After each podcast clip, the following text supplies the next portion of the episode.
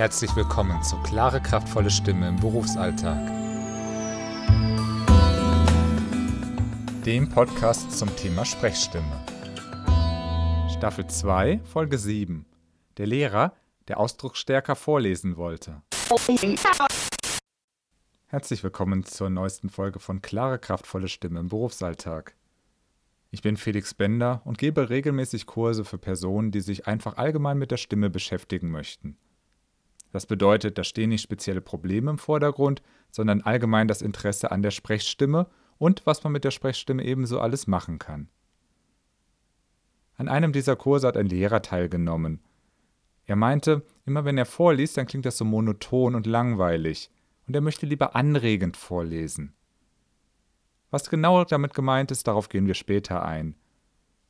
Doch überlegen wir zunächst einmal, wenn wir etwas laut vorlesen, was müssen wir da alles beachten?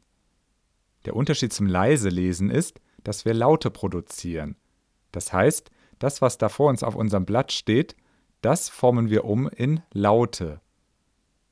Wenn da steht zum Beispiel Haus, dann bilden wir die Laute Au, S. Haus. Wenn wir leise vor uns hinlesen, dann machen wir das in unserem Kopf auch. Wir haben so eine innere Stimme. Aber wir brauchen keinen Atem, der dann die Laute produziert. Was bedeutet das nun ganz praktisch?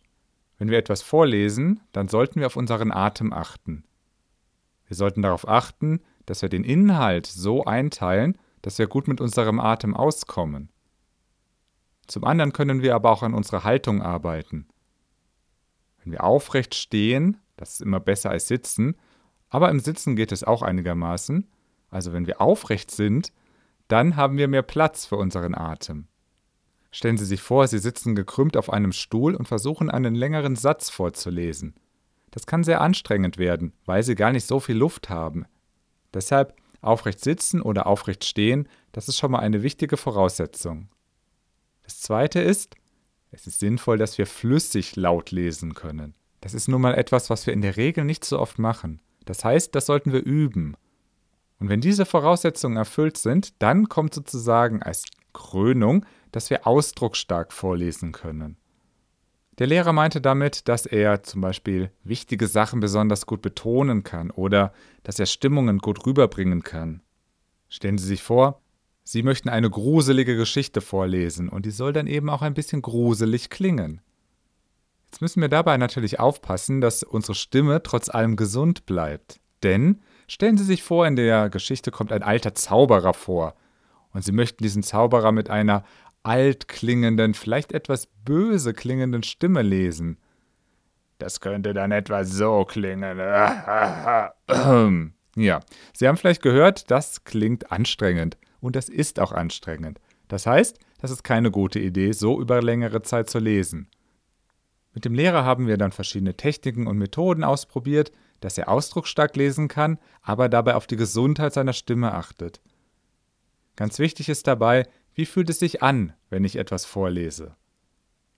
Fühlt es sich leicht, mühelos an oder ist es anstrengend, kratzig oder tut es gar weh? Das sind alles Warnzeichen. Einen dieser Tipps möchte ich Ihnen gerne hier vermitteln, und zwar stellen Sie sich vor, Sie möchten etwas betonen. Wir nehmen wir mal den Satz Morgen fahre ich nach Berlin. Jetzt kann ich da ja verschiedene Teile betonen. Ich kann sagen, morgen fahre ich nach Berlin. Oder morgen fahre ich nach Berlin. Oder morgen fahre ich nach Berlin. Ein sinnvolles Hilfsmittel ist dabei ein Haushaltsgummi, denn mit diesem können Sie wunderbar sich die Hilfe geben, Sie ziehen den Klang nach oben. Warum nach oben? Weil, wenn wir etwas betonen, geht unsere Stimme etwas nach oben.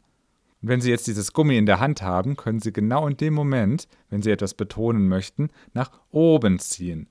Und Sie geben Ihrem Körper damit die Hilfe, dass der Klang hineingeht in den Körper und zwar nach oben in Richtung Kopf. Wir könnten natürlich auch sagen, warum soll ich da am Gummi ziehen? Hauptsache die Stimme geht nach oben. Die Gefahr dabei ist, dass ich die Stimme nach oben drücke. Zum einen klingt das gar nicht mehr so gut für den Zuhörer, zum anderen ist es sehr anstrengend für mich als Sprecher. Wenn ich sage, morgen fahre ich nach Berlin. Ja, das war jetzt gedrückt, da war viel Spannung in meiner Stimme. Das macht die Stimme wie gesagt, nicht gerade angenehm und ich habe schon bei dem einen Mal gemerkt, wenn ich das oft mache, dann wird es richtig anstrengend. Um das zusammenzufassen, wenn Sie die Aufgabe haben, etwas vorzulesen, zum Beispiel eine Rede, dann achten Sie darauf, dass Sie die Rede zum einen flüssig lesen können. Das heißt üben, üben, üben. Dann achten Sie zwischendrin auf Ihren Atem. Können Sie sich den Inhalt so einteilen, dass Sie mit dem Atem gut auskommen?